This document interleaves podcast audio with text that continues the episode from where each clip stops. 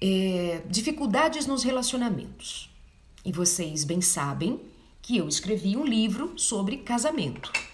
Esse livro, especialmente, que é o Amor Sem Fim, esse livro, especialmente quando eu escrevi, eu tinha em mente, e como até hoje eu tenho em mente, levar os casais a considerar a importância de dar atenção àquilo que é basilar, que é pilar ou que são pilares numa relação. E, e alguns desses pilares eles são desatendidos e nós vamos ficar muitas vezes exigindo mais do outro do que até mesmo percebendo a si próprio nessa relação. Então, é, quando pessoas trazem suas dificuldades aos conselheiros, aos cristãos, um, mesmo os pastores, uh, as pessoas que se dispõem a ajudar outras em seus relacionamentos, trazem a mim as suas questões. Nós vamos basicamente orientá-las a buscar a Deus por entendermos que Deus é um pilar do casamento de cristãos que não pode faltar. E que as pessoas são ensinadas a orar, são ensinadas a crer em Deus, buscar as suas promessas, considerando que Deus vai agir em favor da restauração do seu casamento, da mudança do seu casamento, mudando o coração do outro. Mudando o coração do outro. Fazendo com que o outro atenda às minhas expectativas, atenda às minhas uh, necessidades. Então Deus precisa intervir no outro. Esta é uma realidade Sim, Deus intervém, Deus abençoa, Deus está interessado em restaurar, em curar o seu relacionamento, em fazer você feliz outra vez? Sim.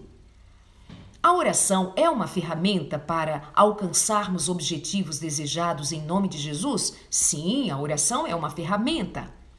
O jejum é uma ferramenta espiritual, uma disciplina espiritual que nós podemos usar para então termos a, o coração a, habilitado a ter mais sensibilidade para ouvir a voz de Deus? Sim, orar, jejuar, esperar em Deus, confiar em Deus, buscar na palavra, todas elas são ferramentas espirituais que vão nos favorecer a vermos o milagre acontecer para restaurar o seu casamento, para restaurar a sua família, para resgatar a sua relação.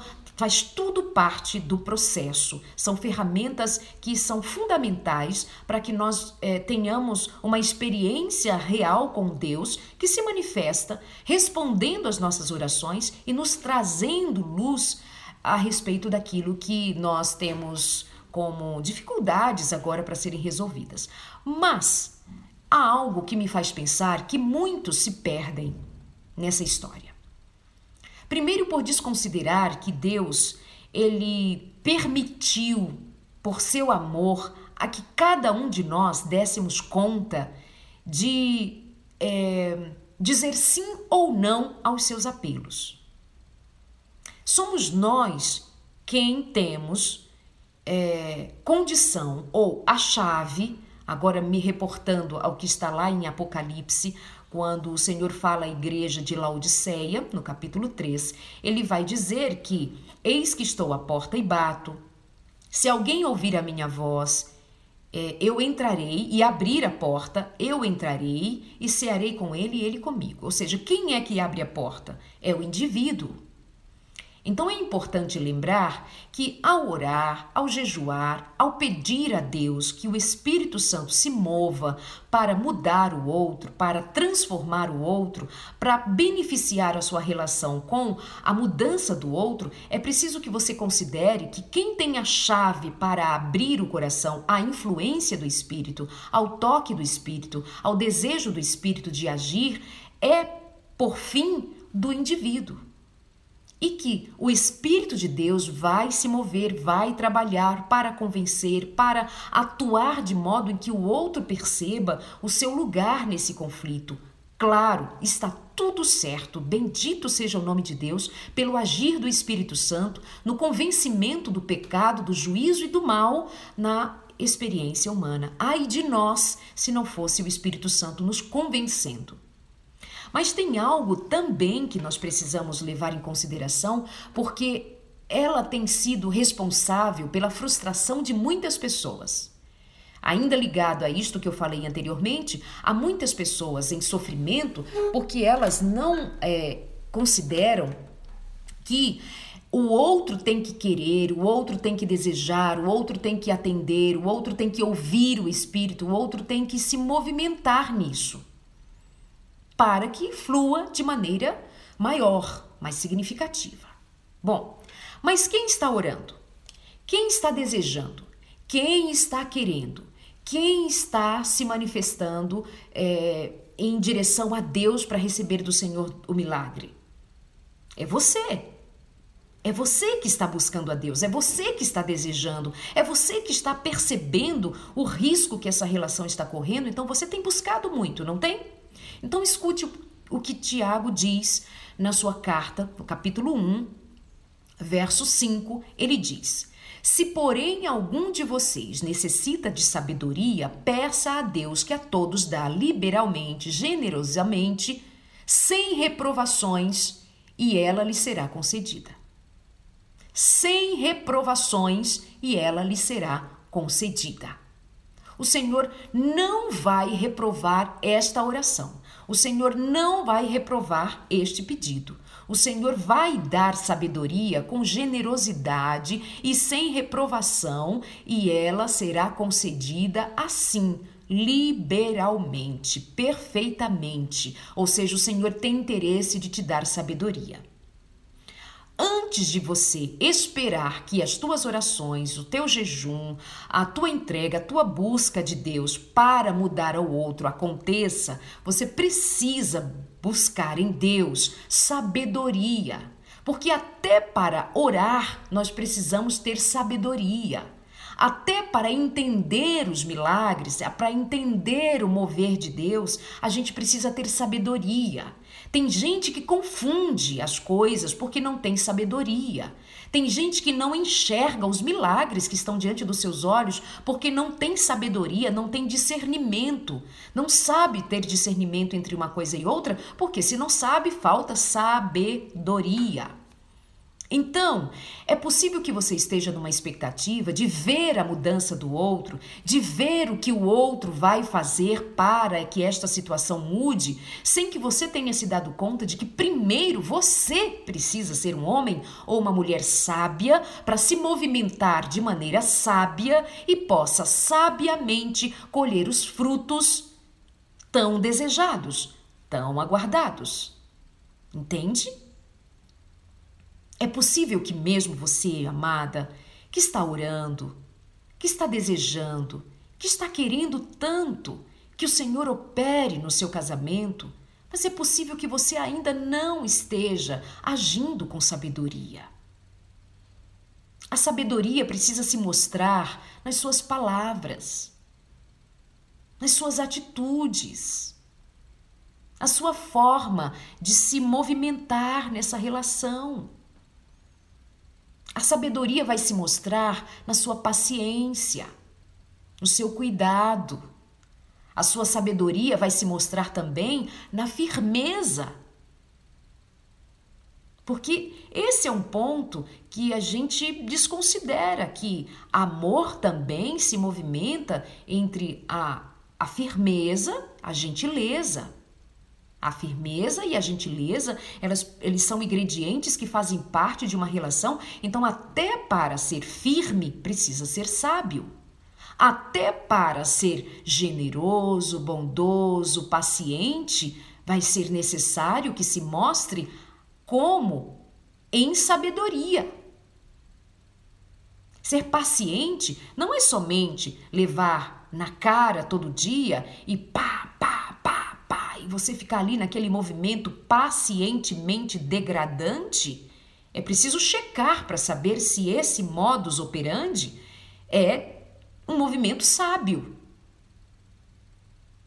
Então, falta sabedoria nas relações e falta sabedoria para lidar com a as adversidades, com os problemas, falta sabedoria, mesmo orando, mesmo jejuando, mesmo buscando a Deus, mesmo mulheres que dizem assim, Darleide, eu tenho pedido muito a Deus, eu peço muito a Deus para o meu marido mudar, eu peço para o meu marido, eu peço para Deus mudar, eu peço, eu peço, Darleide, eu peço, mas nada muda.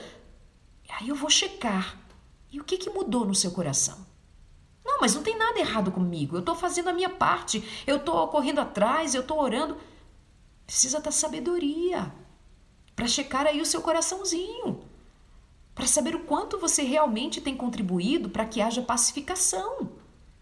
É preciso ver se no teu coração tem se desenvolvido frutos da carne ou frutos do espírito. Ira, ciúmes, raiva, contendas, são espíritos da carne. Você tem participado disso?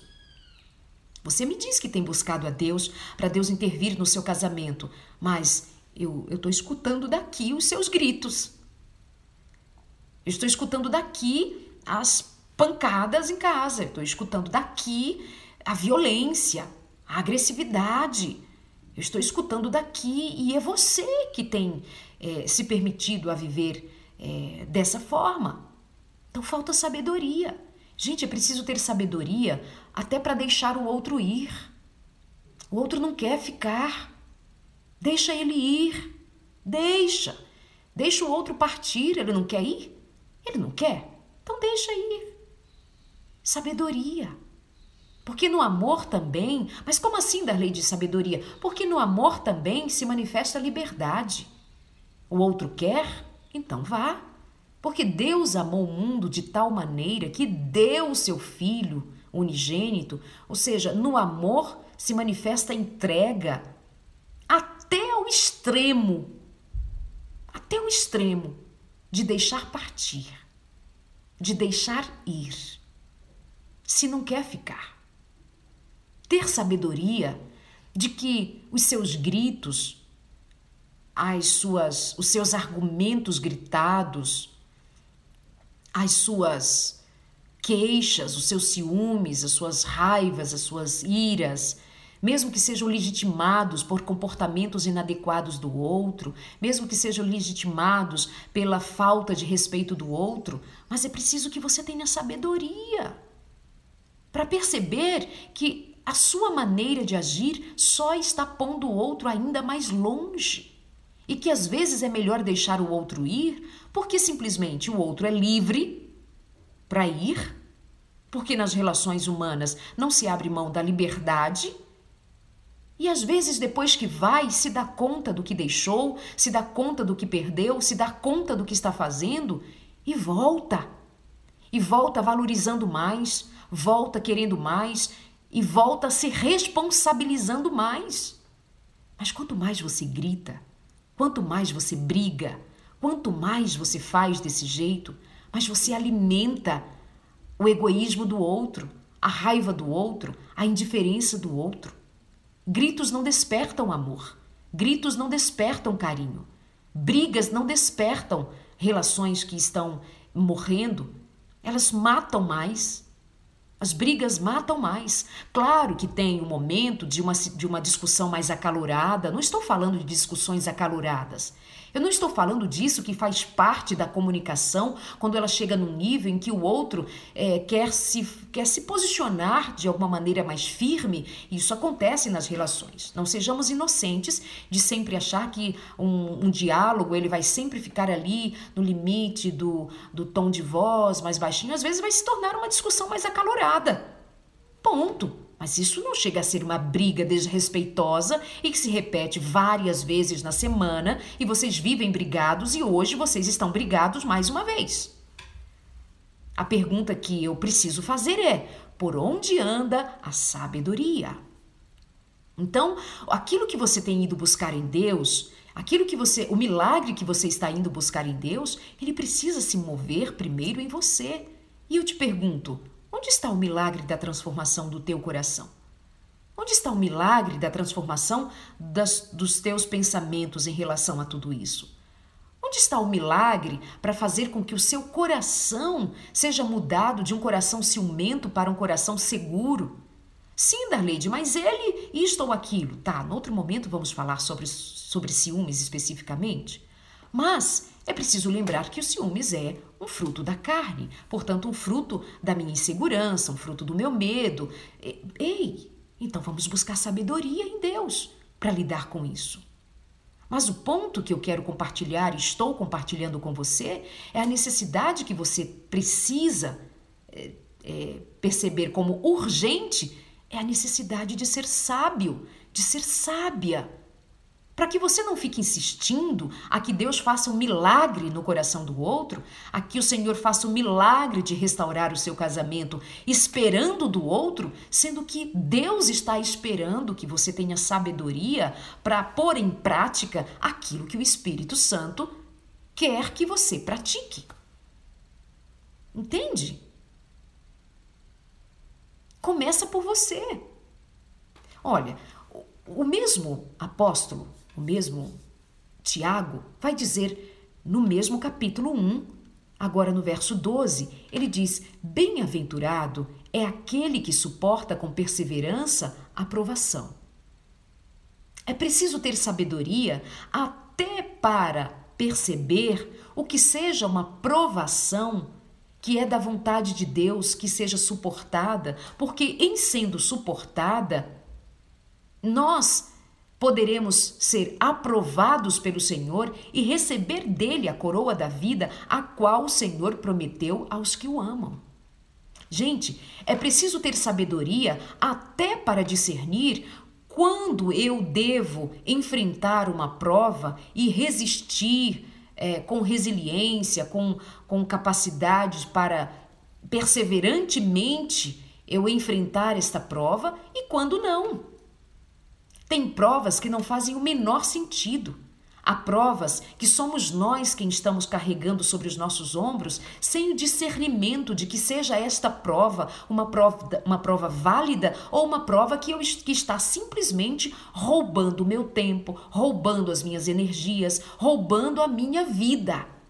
É aquela briga infindada com uma sogra, com um primo, com uma prima, com uma história aqui e acolá, roubando de você as energias quando você deveria estar focado e com sabedoria, focado na solução e não no problema. O que, que eu faço com esse problemão aqui? Problema não é minha sogra, o problema não é o primo, o problema não é a prima, o problema não é meu marido viver no, no celular, é, com, no WhatsApp, com, conversando com outras mulheres, como muitas me trazem essa situação. O problema não é nem meu marido na pornografia agora. O grande problema agora é saber como eu vou fazer, o que eu vou fazer. Eu estou mesmo é, buscando solução para o problema, então deixa eu ver aqui, como é que eu faço? Então eu vou buscar em Deus sabedoria. E o texto vai dizer que esta aprovação, ela pode me ser uh, motivo de eu ser considerada bem-aventurada é, enfrentando esta aprovação em Deus, ou seja, com sabedoria. Eu me movimento nesta história com sabedoria para que eu seja aprovada e o Senhor me condecore com a coroa da vida, a qual ele dará a todos, ele prometeu a todos que o amam. É Tiago quem está dizendo. Mas isso vem ali no corpo de um texto em que vai nos fazendo pensar sobre a vida prática e tem lá no comecinho de tudo ele falando sobre em meio às provações, em meio às provações, nós precisamos buscar sabedoria. Consulta a carta de Tiago, capítulo 1. Ele está falando desde o comecinho. No verso 2, ele já está falando sobre provações. Ele diz: "Meus irmãos, tenham por motivo de grande alegria o fato de passarem por várias provações, sabendo que a provação da fé que vocês têm produz perseverança." Ora, a perseverança deve ter ação completa para que vocês sejam perfeitos e íntegros, sem que lhes falte nada. Aí ele, na sequência, ele vem falar. E se falta sabedoria a vocês, se ele entra agora com o aspecto da, da sabedoria, quando ele está falando anteriormente e vai falar posteriormente sobre perseverança, portanto, a sabedoria vai aparecer ali no corpo do texto como quem está nitidamente deixando aqui claro, transparente para nós entendermos que para nos movimentarmos em meio às provações, E olha que Tiago não deveria estar falando de uma provaçãozinha, não, hein? Olha que os discípulos viveram provações tremendas. O próprio Tiago foi alvo de prova tremenda, pondo em, em xeque a própria vida.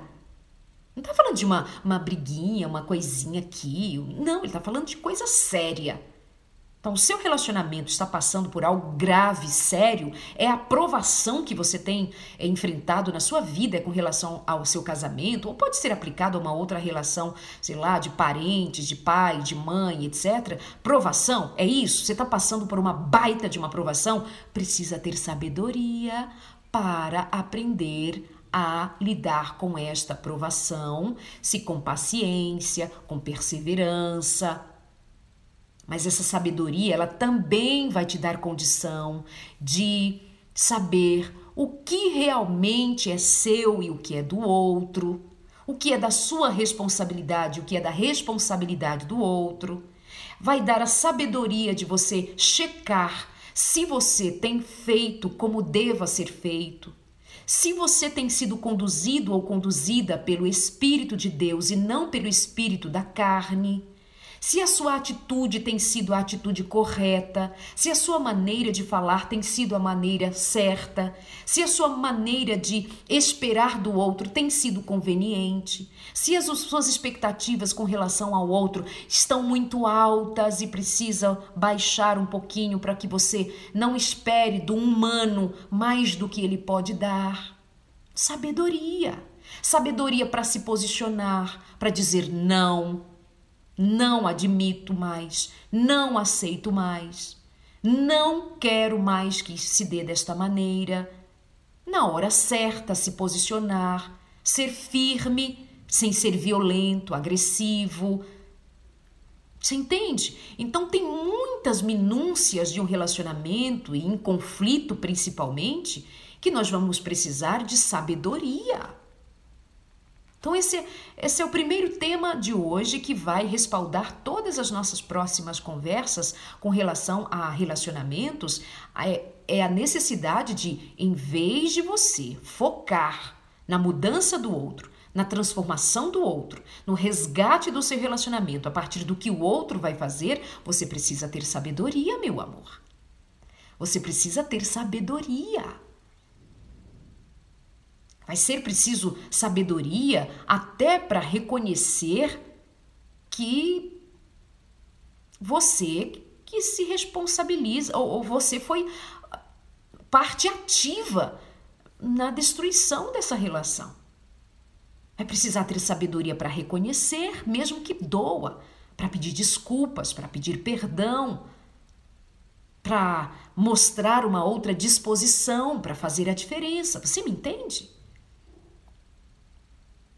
Se, porém, algum de vocês, no enfrentamento da dificuldade, precisa de sabedoria, vai buscar. Mas o, o Tiago também vai dizer assim, né? Que é preciso ter fé para isso. É preciso ter fé, não duvidar, porque, veja bem, peça, porém com fé, em nada duvidando, pois o que duvida é semelhante à onda do mar, impelida e agitada pelo vento que uma pessoa dessas não pense que alcançará do Senhor alguma coisa, sendo indecisa e inconstante em todos os seus caminhos. Não pode ser inconstante, indeciso, indecisa. A gente precisa saber o que quer, ver que até para orar a gente precisa ter sabedoria. Sabedoria em orar é assim: eu vou me apropriar das promessas do Senhor e não vou me desviar nem para a direita e nem para a esquerda. Vou confiar que o Senhor há de me responder. Ele me dará sabedoria, porque ele promete que me dará sabedoria. Então, em Deus, eu hei de encontrar a melhor maneira de resolver esta questão em nome de Jesus. Mas o que que o que significa muitas vezes nossa oração? Eu fico insistindo: Senhor, casamento, meu marido, meu marido, ora, ora, ora, ora. Para que Deus faça. Mas você não faz o que lhe corresponde fazer quando o Espírito Santo está no coração de alguém e o leva a fazer as obras do Espírito. Você já precisa ser a resposta às suas próprias orações. em muitas situações, nós é que seremos a resposta das orações que nós mesmos fazemos. Isso é muito significativo. Nós muitas vezes, vou repetir, seremos nós mesmos resposta das orações que nós mesmos fazemos. Veja, tem alguém passando fome. Eu vou orar para que Deus providencie o pão para ela se eu tenho pão. Eu vou orar para que Deus dê pão para ela? Sou eu quem preciso responder a minha própria oração e me mover para levar pão para ela.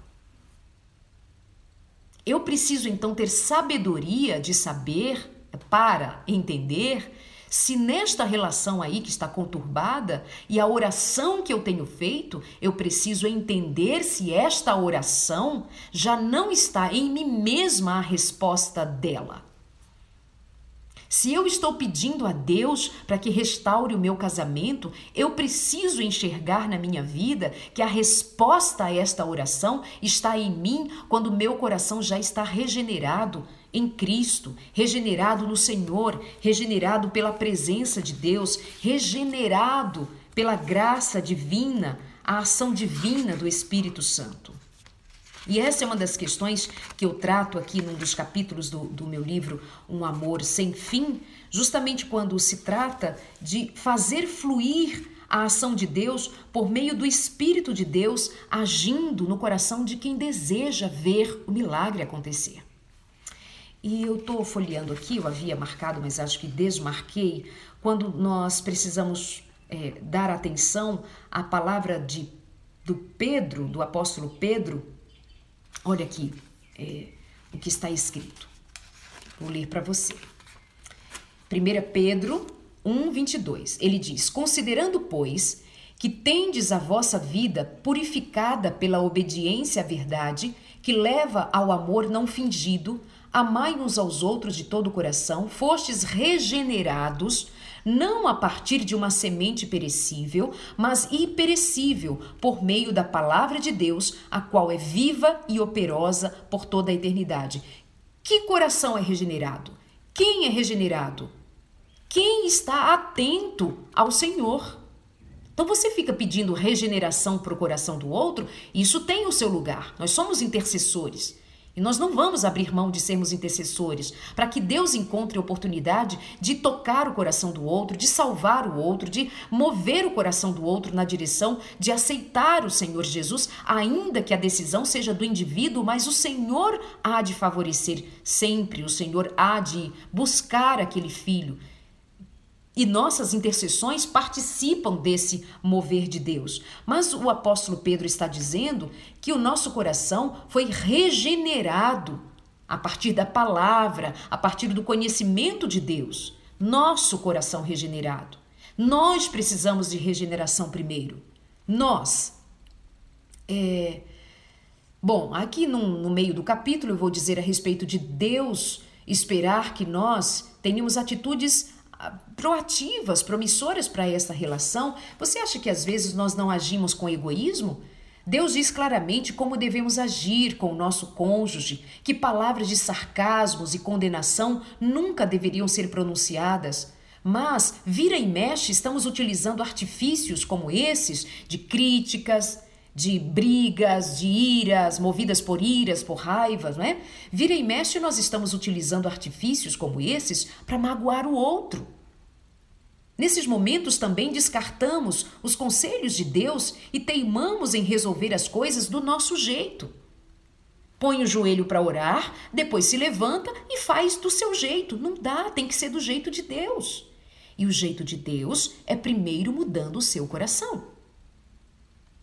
Enquanto a consequência é um relacionamento desmantelado, cheio de mágoas, e eu lhe pergunto: você achou que seria diferente? É isso mesmo? Você achou que seria diferente? Regenerar significa construir novamente, desenvolver ou realizar algo outra vez, corrigir, reaver, conceder uma vida nova, restaurar, organizar novamente, fazer a reconstituição de algo. É isso que o Espírito Santo quer fazer: reconstituir, reconstruir, realizar algo novo, antes no seu coração, em sua vida. Ocorre um processo de correção, restauração, desenvolvimento e organização quando a palavra de Deus nos atinge. Nossa mente, nossos pensamentos, nossos comportamentos são moldados pela natureza divina que é enxertada em nós. Essa reforma é contínua e rasga nossos velhos conceitos, nossas velhas ideias sobre todas as coisas, muda a matriz mental, muda a forma como percebemos a vida e a própria história. Eu pus nesse livro, inclusive, várias histórias de casamentos restaurados várias histórias de pessoas que se dispuseram a fazer diferente, deixando Deus agir. Tem histórias aqui de casais separados, cada um morando num canto desse Brasil, já separados, divorciados. Mas quando o Espírito Santo mudou o coração de um, foi tudo diferente. E o outro, mesmo longe, foi impactado pela mudança de um. Isso é extraordinário. Então, a mudança não é no coração do outro primeiro, primeiro é na sua vida, no seu coração, na sua mente, na sua forma de ser. Aqui conta a história de uma mulher que vivia deprimida, infeliz, rastejando, por mendigando que o outro ainda voltasse para ela, que o outro ainda quisesse, que o outro se importasse com ela, ela e as suas filhas. Uma vida deplorável precisa ter sabedoria para não deixar a sua vida chegar numa condição miserável. De ficar implorando do outro que ele não quer dar, o que ele não tem para dar. Precisa ter sabedoria, precisa ter sabedoria até para sofrer. Até para sofrer você precisa ter sabedoria. Porque se no sofrimento você não souber sofrer, então o próximo estágio é o estágio do desespero. E no desespero, ah, meu amigo, minha amiga, desesperados nós não nos movemos para a vida, nós nos movemos para a morte. Porque no desespero, as tentativas, elas são muito muitas vezes contrária à razão. Sabe quando alguém está se afogando e assim, por causa do medo, bate o desespero e ela se debate? Ela tem muito maior facilidade de afogar, é ou não é? Ela tem muito maior facilidade de afogar quando ela se desespera. Então, quem está vendo aquilo acontecer diz assim: calma, não se desespera, não se desespera. Eu sei como é que vai ter calma no momento como aqueles, mas sabe-se que se desesperando vai ser pior. Então, até para sofrer precisa ter sabedoria. Então é isto. Se, porém, algum de vocês necessita de sabedoria, peça a Deus. Sabedoria para encontrar uma maneira de como é que você vai lidar com esse marido. Como é que você vai lidar com essa mulher? Como é que você vai lidar com essa, essa traição, com esse adultério, com essa, essa indiferença, com esse afastamento? É, como é que você vai lidar com o fato de ele ou ela ter dito para você que não te ama mais? Precisa ter sabedoria. Não tem uma pílula mágica lá na farmácia. Tem sabedoria que Deus dá. Sabedoria. Quando é, eu faço mentorias e eu tenho feito mentorias. É provável que você já tenha me ouvido falar disso, oferecer isto. Eu tenho alguns encontros individuais, você pode marcar isso comigo. E quando eu vou ali identificar a situação, eu vou identificar muitas vezes a necessidade de o outro se dar conta de uma coisa muito simples que ele não tem percebido, que vai fazer toda a diferença para que as coisas sejam diferentes. Mesmo, de fato. Então precisa ter sabedoria. Sejam sábios e sábias. Precisa ter sabedoria para orar, para saber o que pedir a Deus. É preciso ter sabedoria para ouvir a voz de Deus. É preciso ter sabedoria para discernir quando uma situação vale a pena, quando uma situação não vale a pena. Ter a sabedoria de compreender que quando o outro diz não, é o não do outro que precisa ser respeitado e agora considerar que só o Espírito Santo poderá fazer a diferença lá, mas que antes você há de viver uma experiência real com o Espírito, deixando que o Espírito Santo mude o seu coração. Essa raiva que você carrega, esses ciúmes, essa ira, esse ódio, essa briga, essa confusão que você está metido, para com isso. Para com isso. Precisa ter sabedoria, meu amor. Precisa ter sabedoria para deixar, para largar, para ficar, para se mover, para ir, para vir, para subir, para descer. A vida é toda pautada em ter ou não ter sabedoria. Aí você escolhe. Tá bem? Pense nisso. Seu casamento, antes de ser restaurado, antes de ser regenerado, o Espírito Santo quer regenerar, como diz, disse o apóstolo Pedro no texto que eu li anteriormente também, que está num dos capítulos do meu livro. É, você precisa considerar que é, o Espírito de Deus quer primeiro regenerar o seu coração, a sua mente, a sua forma de pensar, a sua forma de enxergar a vida. Que o Senhor quer que você tenha o colírio do Espírito Santo para que você tenha visão sobre o que realmente importa tem mulheres que estão dando de tudo na vida por causas que não importam. Importam para perder tempo, importam para perder saúde física, mental e espiritual, para perder a vida. Há homens que estão se entregando por causas que não fazem o menor sentido, porque não tem sabedoria. Então, que Deus te abençoe com sabedoria. Que a graça de Deus se manifeste na sua vida e você perceba o dom de Deus se manifestando em você. E quando você for agente de transformação, as coisas mudam. Invariavelmente elas mudam. Alguma coisa acontece quando você muda. Então eu trato muito disso aqui no meu livro Um Amor Sem Fim. Fica a dica aí de leitura para vocês. Um Amor Sem Fim. Você pode falar comigo no, no, meu site, você pode ir lá no darleidealves.com ou pode me mandar mensagem no 12 981656750 e pedir o seu livro também. Tem o Amor e Cura em áudio e esse daqui que é especificamente sobre casamento não está em áudio, mas você pode pedir e eu mando dedicado para você. Deus abençoe. Obrigada por sua companhia. É uma pena que não tenha dado certo no primeiro encontro, mas repetimos, você veio, ficou, minha gratidão, meu carinho, que bom que deu certo o áudio agora. Ponham em prática e lembre-se disso. Até para sofrer precisa ter sabedoria. Até para que você considere o quanto você é agente fundamental para que sejam vistas as diferenças necessárias naquilo que tem sido para você até hoje instrumento de provação.